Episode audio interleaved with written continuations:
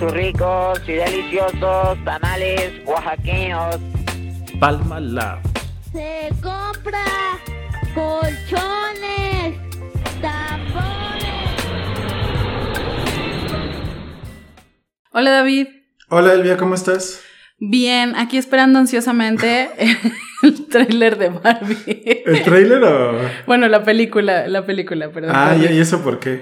Pues porque el tráiler parece ser que va a ser una película como muy cómica en el sentido de criticar los roles tradicionales de género y eh, como esta concepción de la mujer súper arreglada todo el tiempo con tacones, labio rojo. Y creo que justo Barbie es un gran ejemplo para el tema que queremos tocar hoy, que se refiere a los roles de, de género tradicional versus eh, lo que ahora pasa.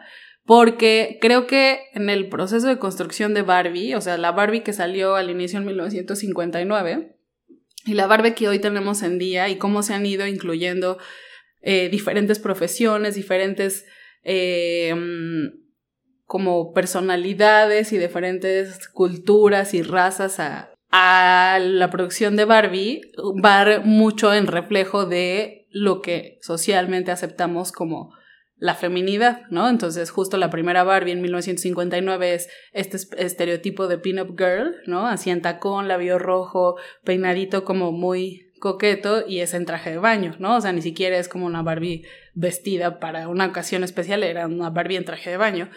Y como va avanzando la, la época, luego va sacando la Barbie trabajadora, ¿no? Luego va sacando la Barbie afroamericana, luego las diferentes profesiones de, de Barbie ya en el mundo más como profesionista, no solo de las mujeres como secretarias o asistentes ejecutivas, sino como profesionistas, ¿no? De la abogada, la ingeniera, la astronauta, la diseñadora de modas. Y también han ido incluyendo muchas diversidades en términos de, me parece que hasta hay una de con síndrome de Down, ¿no? Eh, sí, a mí en un principio pues no me llama tanto la atención precisamente porque Barbie me parece justo de estas imágenes, estando muy fuera del tema, ¿no? Porque ya platicamos de otras cuestiones en, en- ocasiones eh, anteriores, fuera del aire, pero justo me parece como esta representación de esos roles mucho más tradicionales que a lo mejor han ido cambiando a lo largo del tiempo, como tú lo has dicho, desde las mismas muñecas. Pero ahora que hablas de ella, justo me llama la atención eh, por pensar en que podría ser este tipo de transgresión de este tipo de roles, ¿no? Y más también porque la directora, ahorita te digo el nombre, Greta Gerwig, seguro la estoy diciendo mal, pero me parece una actriz, pero también ya ha dirigido varias películas muy interesantes, ¿no? O sea, que tampoco he visto, pero que creo que justo entran a criticar este, este tipo de roles o el lugar de las mujeres en la sociedad contemporánea o en otras sociedades, ¿no? O sea, justo hizo Lady Bird y Mujercitas. Y eh, son películas que por una u otra razón no he visto, pero que son, creo que pueden ser interesantes de ver, ¿no? Y justo ahora que hablabas, o sea, me acordé de una película que vi recientemente que se llama Ellas Hablan, eh, que habla de una comunidad menonita en la que las mujeres viven varios eventos de violencia, incluyendo violaciones, pero también las golpean y cuestiones de violencia en contra de la mujer. Y lo que ellas hacen, hacen como un tipo de movimiento porque los hombres se van a sacar de la cárcel del condado más cercano, precisamente a uno de los violadores que metieron a la cárcel. Pero todos los hombres van a sacarlo porque lo defienden, ¿no? Ok.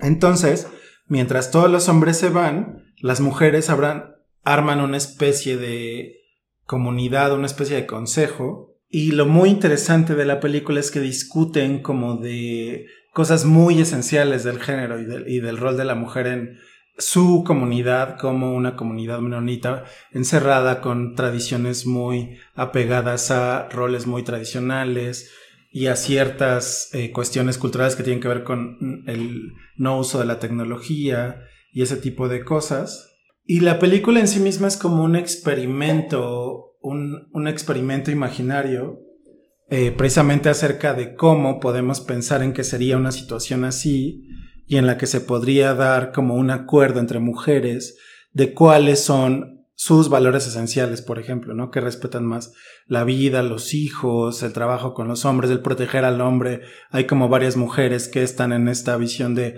no, es que yo tengo que cuidar a, mi esposo, a mis hijos, no me puedo ir de aquí, porque eh, creo que no es un spoiler, pero eh, precisamente el consejo es entre tomar la decisión entre rebelarse, quedarse y luchar por sus derechos, derechos entre comillas, porque ellas no lo ven en este marco de derechos, sino como más de de su derecho por la vida esencial.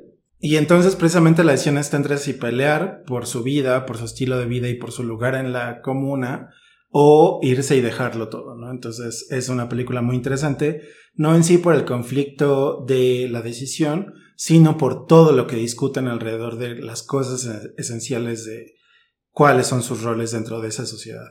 Precisamente el ejemplo que dices me trae a la mente el caso de las mujeres musulmanas y cómo el año anterior habían estado posicionándose en videos de YouTube, ¿no? O sea, yo vi muchos videos, quizás también el algoritmo ayudó en que si ve, como ves uno, te empiezan a salir, ¿no?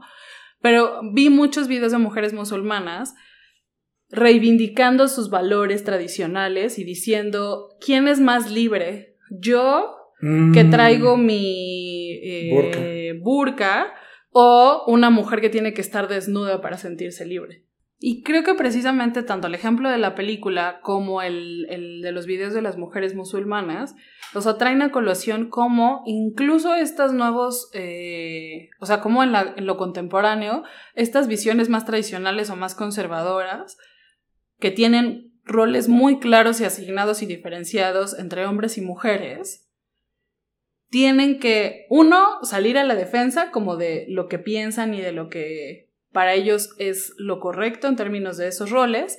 Y dos, a final de cuentas también hacer un ajuste en el caso de, de algunos, ¿no? Porque creo que hay una concepción de, de cómo son los menonitas o cómo son los musulmanes, pero me imagino que si uno ve en perspectiva todo el desarrollo de la vida cotidiana, lo que hoy pasa seguramente es distinto a lo cómo se vivía antes, ¿no? Y creo que justo ayer platic eh, perdón, no platicamos. Justo ayer publicamos ¿no? en redes sociales un, un reel que tiene que ver con los roles en general, no solo con los roles de género, sino cómo se entiende qué es un rol social en general. Ajá. Y me parece importante porque justo al final la reflexión que hacíamos era que si bien esos roles son, se dan en, con base a cierta, por ejemplo, posición a la mujer en la estructura social o de clase social o de raza, esos roles son maleables y son, cambia son cambiantes a través del tiempo. O sea, creo que hay ciertas personas que quieren ver esos roles como una constante y como unos roles estáticos desde siempre y para siempre. Y precisamente creo que hay una gran cantidad de personas o un cierto sector de la sociedad que cree que esos roles deben de ser estáticos a través del tiempo, ¿no? Con base en ciertos valores que tienen que ver con la religión, con otros valores tradicionales que tienen que ver con la familia, que también están asociados a la sociedad capitalista por otro lado, ¿no? Entonces, es, es importante también mencionarlo porque precisamente pensamos que los roles de las mujeres, tanto de los hombres, son influenciados por este tipo de ideas. Y creo que es importante tener esta conversación precisamente porque estamos hablando de roles y porque precisamente hay ciertos sectores de la sociedad que piensan que estos son estáticos y que no cambian y que se deberían, además de todo, quedar como son, ¿no? Porque no pueden cambiar de acuerdo a esos valores tradicionales o personales. Entonces, eso se me hace muy importante porque por el tema que estamos hablando, ¿no? Creo que mi primera reacción a lo que dices son dos cosas. Por un lado, la diferencia que marca sobre rol social y rol de género. O sea, creo que mi primera reacción sería poderte preguntar en un enunciado cómo separarías o cómo definirías ambos, ¿no? Es decir, ¿cómo podrías resumir en un enunciado la diferencia entre rol social y rol de género, ¿no? Y la segunda reacción que me parece interesante, que aunque la mencionas como muy discretamente, siento que ya lo pones sobre la mesa, es cuando pensamos en roles de género, normalmente asociamos, o lo primero que nos viene a la mente, o al menos en mi sesgo, es ese papel que yo como mujer tengo en la sociedad. Pero lo que dices es precisamente que esos roles de género también son asignados a los hombres. Y creo que a veces justo nos enfocamos en cuál es el rol tradicional de género de la mujer y tratar como de reivindicar los derechos de la mujer y tratar de generar condiciones de equidad para que las mujeres nos podamos desenvolver en una sociedad más igualitaria, que se pierden de vista como las críticas a los roles de género masculinos. Y creo que ese es otro tema que ya empiezas como a poner sobre la mesa y que me, me parece interesante y que justo mientras te escuchaba pensaba, claro, es que los roles de género también son cosas que se asignan a los hombres, no solo a las mujeres, ¿no? Sí, por supuesto. O sea, creo que para la primera pregunta, eh, o sea, es difícil. O sea, creo que aquí podemos hacer la distinción dentro del podcast y de Palma Lab que aunque somos personas informadas, no somos expertos en género, ¿no? Ajá. Creo que vale la pena hacer esa aclaración. Pero creo que sí podemos aventurarnos un poco en lanzar ciertas definiciones, dando este matiz de, de, la no expertise, ¿no? En este, en este tema. Entonces, o sea, yo creo que. Yo creo que los roles de género podrían verse como parte de los roles sociales. O sea, un rol social está asociado precisamente a, por ejemplo, a tu clase social, a tu lugar en la estructura social, a tu raza, a tu religión, a una serie de características sociales que definen a nivel estructural quién eres tú como persona o quién deberías de ser de alguna manera, ¿no? Pero precisamente es este quién deberías de ser, no hay alguien o no hay un grupo que lo determine, ¿no? O sea, no hay nadie que diga, las mujeres deben de hacer esto y los hombres deben de hacer esto, ¿no?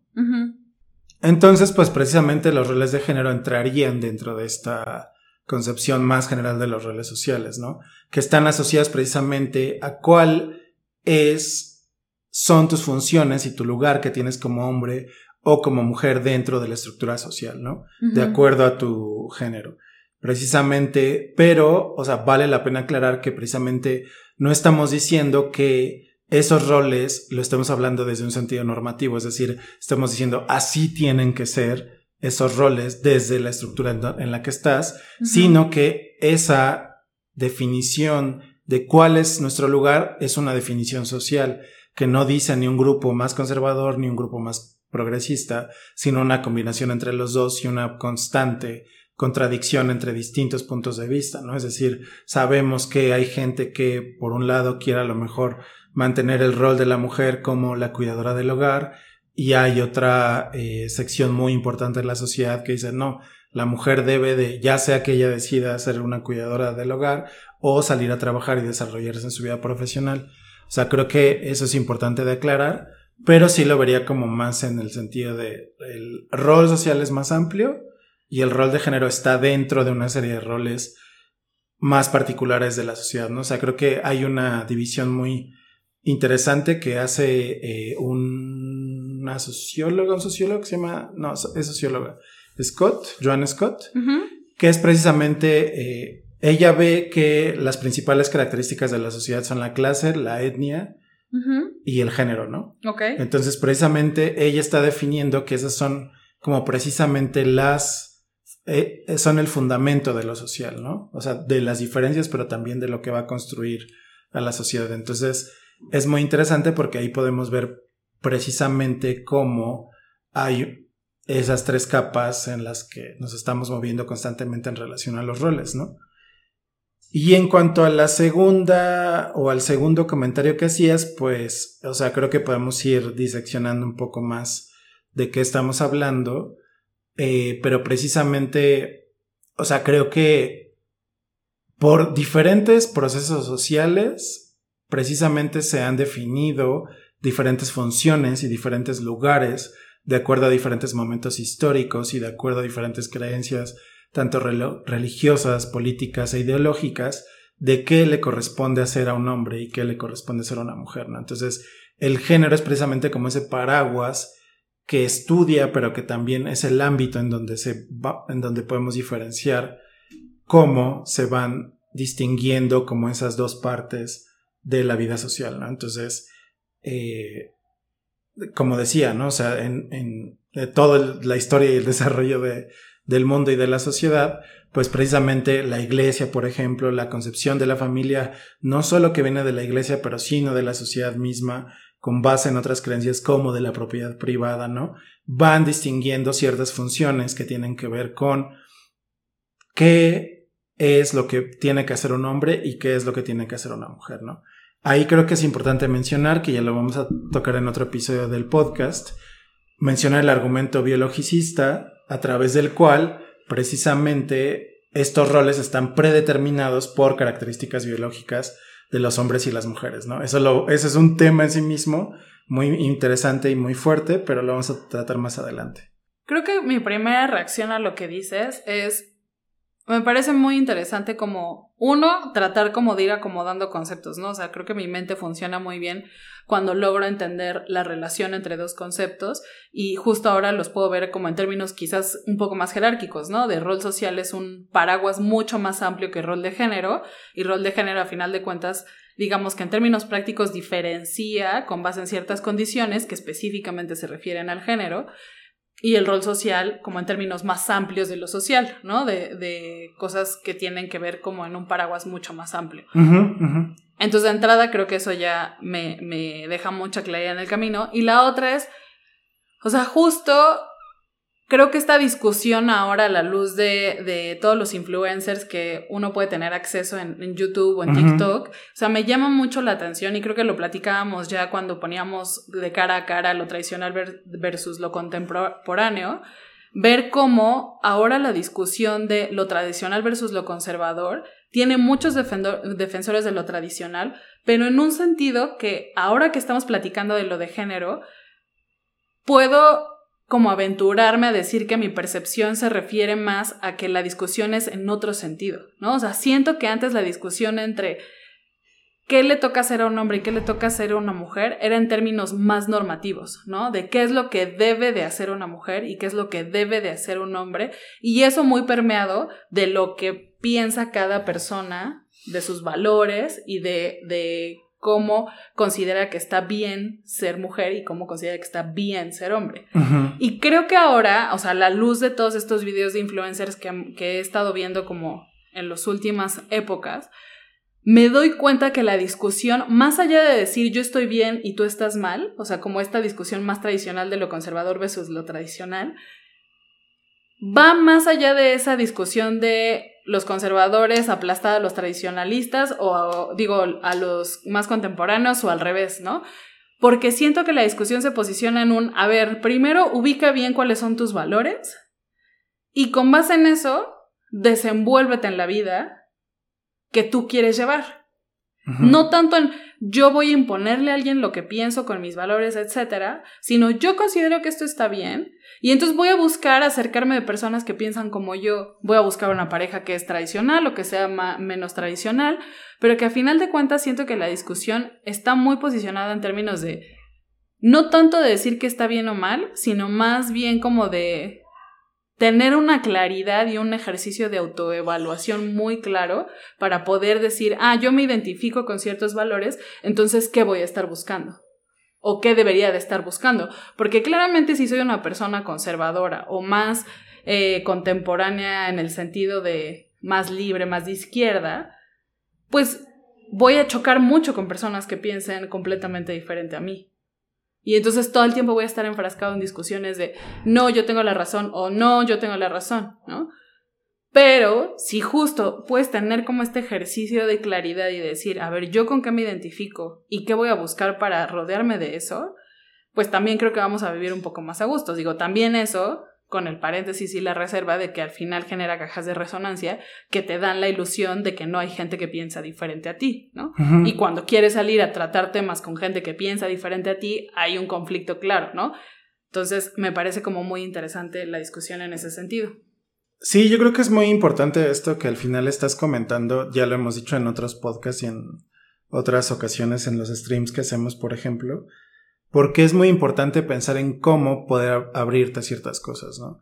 Pero por otro lado, o sea, creo que también es importante reflexionar sobre cómo estos roles limitan y, e incluso a veces violentan la seguridad y la vida de ciertas personas, ¿no? O sea, es decir, no solo se trata de qué eliges tú o qué no eliges tú, sino también se trata de cómo a veces los tenemos tan interiorizados que incluso las personas que nos consideramos tan libres o liberales o progresistas, muchas veces tenemos actos violentos con nuestros amigos, con nuestras amigas, con nuestras parejas sin siquiera darnos cuenta, ¿no? O sea, tenemos tan interiorizados estos roles que, por ejemplo, le vamos a cargar más la mano a nuestra pareja que es mujer a que tenga más tareas en los cuidados del hogar debido a que tenemos interiorizado porque nos educaron como niños a no hacer el quehacer o a no lavar los platos o a no lavar Hacer la nuestra comida. ropa o a no hacer la comida, ¿no? Entonces esas son tareas que tienen que hacer las mujeres. Entonces estas cosas a veces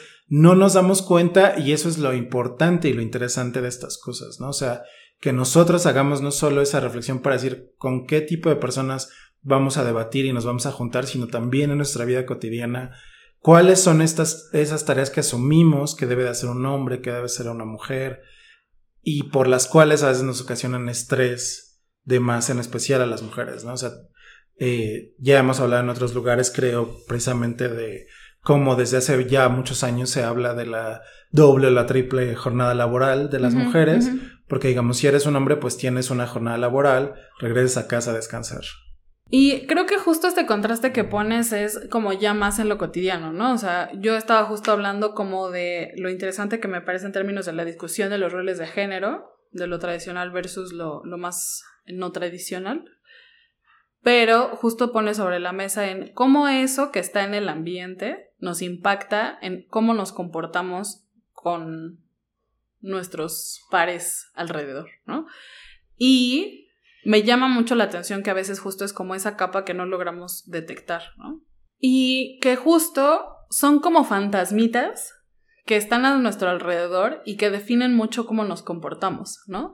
O sea, ahorita que decías esto de ni siquiera nos damos cuenta, o sea, yo tengo muchos amigos que, hombres, que se desenvuelven en su vida cotidiana como haciendo ciertas prácticas que ahora yo ya con como esta mayor sensibilidad en, en cuestiones de a lo mejor de violencia de género específicamente, pues ya tienes como más detectadas, ¿no? O incluso mujeres, ¿no? O sea, no, no es solo exclusiva de hombres, sino como personas a mi alrededor que, que tienen estas prácticas y cuando preguntas como el fondo de por qué hiciste eso o quieres tratar como de entender la lógica atrás de ese comportamiento, o sea, precisamente cuando tienes esas conversaciones, te das cuenta de cómo ni siquiera es algo consciente de las personas, ¿no? Porque ya que platicas las cosas y es, es evidente que hay una relación causal entre comportamiento, violencia y conductas aprendidas, una, creo que son conversaciones, uno, complicadas, porque pues a nadie le gusta que te digan que hiciste algo mal, pero dejando de lado la incomodidad, son muy útiles en el sentido de la gente como no es consciente, cuando tienes esas conversaciones, se hacen evidentes esas relaciones causales de violencia, roles de género y su- supuestos aprendidos, ¿no? Y entonces, pues, empezar a como generar esta semillita de curiosidad de decir, ¿qué otro tipo de actitudes estoy yo teniendo que las he aprendido desde la infancia y que representan un estereotipo de rol de género?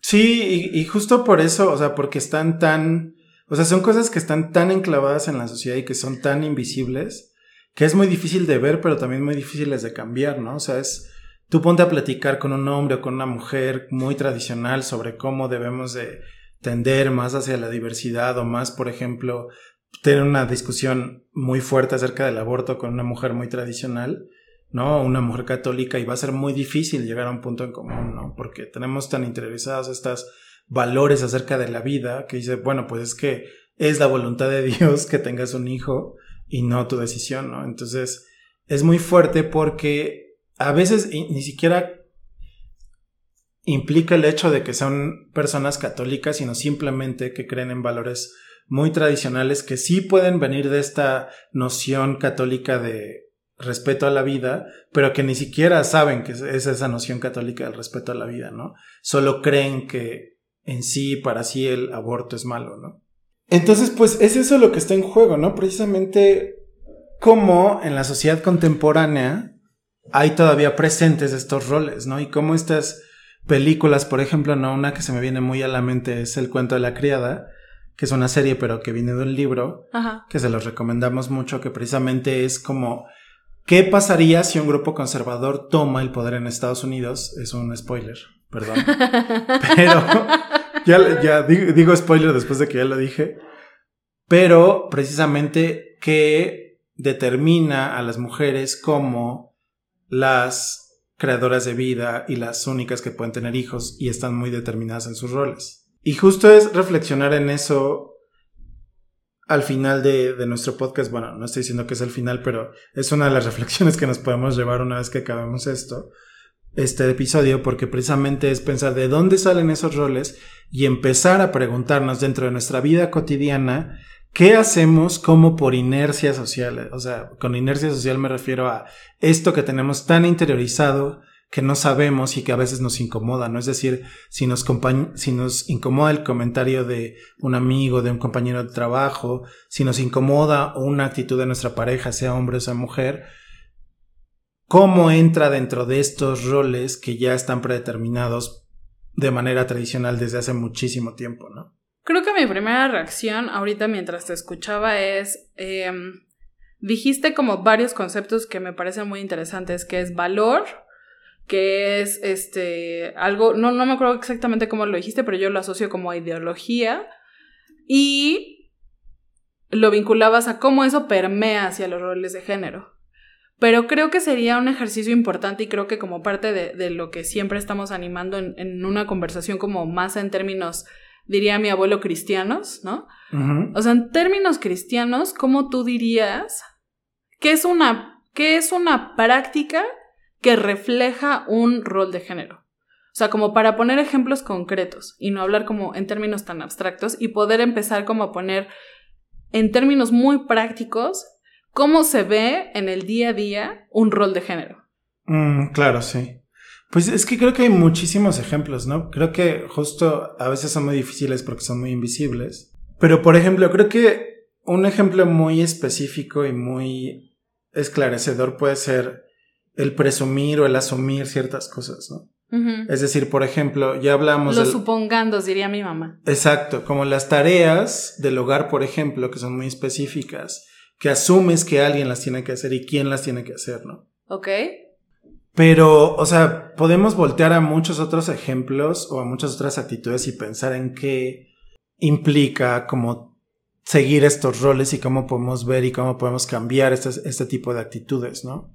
O sea, por ejemplo, un ejemplo que me, del cual me gusta mucho hablar y del cual yo en mi vida soy muy cuidadoso, digo, yo también tengo muchos errores y reproduzco muchas de estas actitudes eh, basadas en, en mis roles pero creo que una, una muy importante es el cómo, como hombres, sabemos que tenemos un mayor impacto y una mayor autoridad, entre comillas, cuando estamos, por ejemplo, en una clase o en un espacio de trabajo, en términos de cuando estamos, por ejemplo, en un grupo discutiendo de ciertas cuestiones, nosotros sabemos que, bueno, yo sé que los hombres tenemos mucha más autoridad cuando hablamos en una discusión, por ejemplo.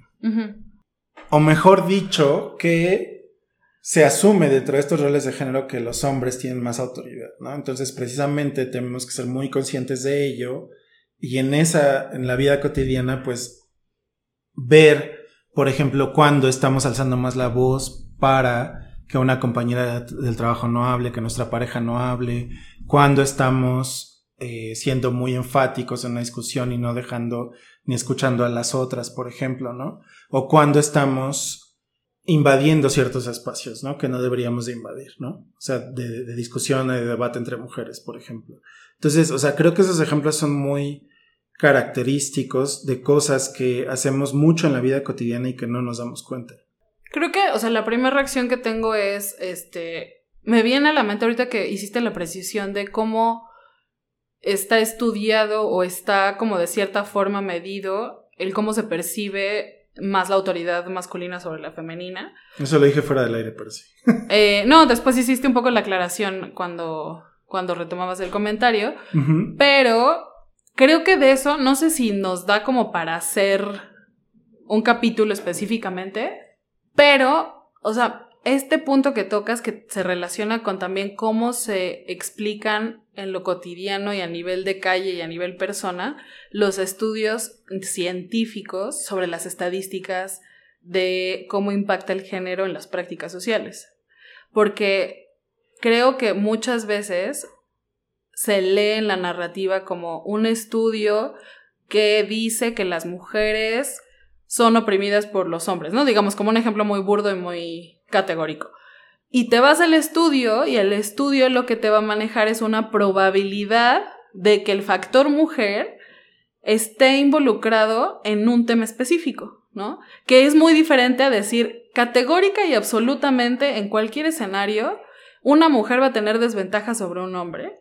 A decir, bajo ciertas condiciones, las mujeres tienen menos probabilidad de, por ejemplo, tener un salario igual al de los hombres.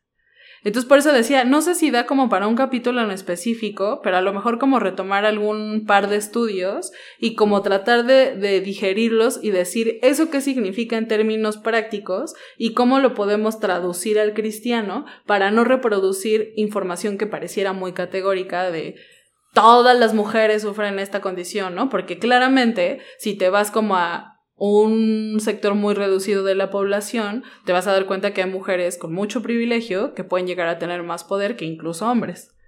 ¿No? O sea, si comparas, no sé, una mujer blanca de clase alta versus un hombre moreno de clase baja, ¿quién va a tener más autoridad? ¿No? Entonces creo que, eh, por eso digo eh, que a lo mejor valdría la pena valorar como ese, ese capítulo que no estábamos pensando, pero que a lo mejor vale la pena como en términos de información, cómo, cómo se procesa esa información como de, en el ámbito de lo específico de la especialización profesional de la ciencia social y cómo se traduce en lo cotidiano, a veces de formas muy categóricas, ¿no? O sea, creo que es lo que me llama la atención. Y la otra cosa es que creo que digo, a pesar de que pones ejemplos más concretos, o sea, yo me sigo quedando como con esta curiosidad de, en términos prácticos, qué significa el los roles de género. Digo, ya lo, lo desenvolvías un poco más con estos ejemplos que ponías, y creo que me queda más claro cuando hablas de los supuestos, ¿no? A los que nos enfrentamos hombres y mujeres de cómo tenemos que actuar en sociedad. Y eh, vendría también, por ejemplo, eh, me venía a la mente cómo los papás educan diferente niños y niñas. ¿No? Y entonces justo esa educación al final se acaba desenvolviendo en ese rol de género que te inculcaron desde pequeño, ¿no? A las niñas usan falda y los niños short. O los perros son para los niños y los gatos para las niñas, las niñas usan patines y los niños usan bici, ¿no? O los niños pueden jugar en el parque subiéndose a los árboles y las niñas juegan adentro con sus muñecas. Pero, o sea, creo que ese es otro ejemplo que me viene a la mente, que no estoy completamente segura que se refiere a como esa asignación de rol de género. Y ya en la vida más adulta, justo me hacía mucho sentido cómo estos supuestos de la mujer es la que cocina, el hombre es el que trabaja, la mujer es la que cría hijos, el hombre es el que provee, ¿no? O sea, creo que va más encaminado con eso. Y justo esos ejemplos como muy prácticos es a los que quería llegar, ¿no? Y quería llegar a eso porque creo que justo de las cosas que me llaman la atención es, a final de cuentas, cómo estos roles de género nos hacen crecer en un entorno como que nos hacen partir de ciertos supuestos y que no siempre tenemos como ni las herramientas ni la información suficiente como para cuestionar cada gramo de esos presupuestos que nos meten como en el chip de la cabeza, ¿no? Pero a final de cuentas es algo que no podemos escapar y que también el llevarlo a ese nivel de detalle y como de, de explicación, porque precisamente recuerdo que alguna vez iba escuchando en el radio, quizás fue el año justo pasado, que estaban hablando como de, de la marcha, del orgullo y tal, y había como un una colectiva de género, eh, le digo así porque así se autodenominan, ¿no? Eh, de, de mujeres hablando temas de género, pero a un nivel de especialización que me, o sea, yo me quedé, o sea, yo entendía porque lo poco que tengo en contacto en la academia con temas de género, luego he logrado eh, entender ciertos términos. Y entonces la forma de expresión era súper técnica, que justo yo reconocía como las veces que he leído, eh, no he leído mucho al respecto, pero las pocas veces que he leído tema de género, o sea, reconocía las palabras y lograba como entender la idea en general y como cierto sentido, pero, o sea, justo lo que me llamaba la atención es, me sorprende que si alguien se va a tomar el tiempo de aparecer en medios de comunicación masivos a diseminar un discurso en favor o a favor de la lucha de, de género y de la igualdad entre hombres y mujeres, que no se tome el tiempo para traducir esos tecnicismos en palabras cotidianas. Y que creo que precisamente uno de los esfuerzos que tratamos de hacer desde Palma Lab es tratar de llevar a términos más cotidianos teorías muy abstractas o hablar como en palabras de todos los días para justo tratar de generar conexiones, ¿no? Entonces, este, por eso un poco insistía mucho en, o sea, sí, pero ¿qué significa roles de género en términos cristianos? En cosas que yo hago todos los días, ¿no? Y creo que vale mucho hacer ese esfuerzo y tratar como de hacer esa traducción. Y precisamente en este bloque, pues vamos a hablar como de muchas cosas de género, pero trataremos de, ir siempre como retomando el, bueno, ¿y eso qué significa en, en términos cotidianos, ¿no? Sí, creo que es muy importante para nosotros ir bajando estos conceptos y digo, repito que no somos expertos, pero creo que hay que tener en cuenta que el género es una disciplina como tal de estudio muy nueva, ¿no? O sea, hay un movimiento feminista que surge en el siglo XIX, pero el género como una materia de estudio es muy contemporánea, ¿no? Entonces es muy del siglo XX, es una consecuencia de todos los derechos eh, peleados y conseguidos por las mujeres y es una consecuencia de precisamente cómo podemos reflexionar en torno a estos problemas desde una disciplina específica, ¿no?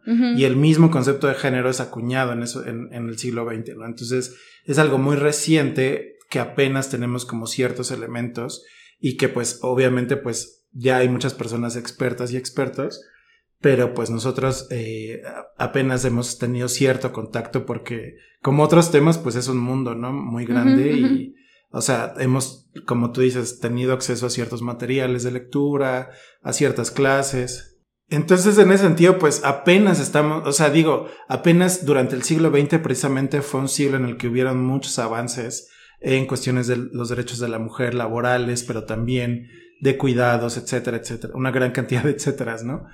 pero todavía seguimos muy atrasados en el sentido de cómo se implementan esos derechos y más allá de la regulación y de las leyes, cómo la sociedad concibe como todo este problema, ¿no? O sea, creo que falta mucha educación, falta mucha difusión de estas cosas, como dices, en un lenguaje muy comprensible, porque son de estos temas que si te metes a ellos con gente muy conservadora, te los regresan de manera muy sencilla, ¿no? Entonces, cuando te pones precisamente a hablar con una amiga o una prima muy conservadora acerca del aborto, no lo van a aceptar de ninguna manera. Entonces, ¿cómo nos acercamos a esas personas para hablar de estos temas con ellas, no? O sea, creo que es muy difícil y precisamente tenemos que bajar mucho el tema y explicarlo en la manera que podamos en los espacios que nos sean permitidos, ¿no? Y digo esto al final porque hay un debate también interesante entre si un hombre puede o no eh, opinar acerca de estas temáticas. O sea, aquí tenemos un espacio que los dos platicamos y los dos estamos aceptando debatir y entrar en una discusión, pero hay otros espacios feministas en los que no se aceptan que participen hombres y creo que debemos respetar que existan esos espacios, ¿no? Entonces, pues en ese sentido los invitamos y las invitamos a que nos sigan durante estos próximos episodios que vamos a hacer acerca del tema de género, muy en general, este, pero... Pero tratando de bajar a términos. Tratando de bajar, o sea, informándonos y tratando de bajar a términos que todos y todas podemos entender, ¿no? Creo que van a ser a veces discusiones complicadas, a veces discusiones que incluso entre nosotros no vamos a estar de acuerdo, que más o menos somos de una ideología parecida. También los y las invitamos a ver nuestros episodios justo del diván. Del diván sociológico acerca de ideología y valores porque van a surgir muchos estos conceptos durante estos podcasts, ¿no? O sea, qué son los valores, qué son las ideologías y cómo impactan en la construcción de los roles de género, ¿no? Entonces, pues nada, muchas gracias, Elia, por esta plática y conversación. Gracias David, nos vemos en el próximo. Nos vemos en el próximo episodio. Los y las invitamos a que nos sigan en redes sociales. Recuerden que en Instagram estamos como PalmalabMX, en Facebook nos pueden encontrar como Palmalab y en la página de internet www.palmalab.mx. Hasta el próximo episodio.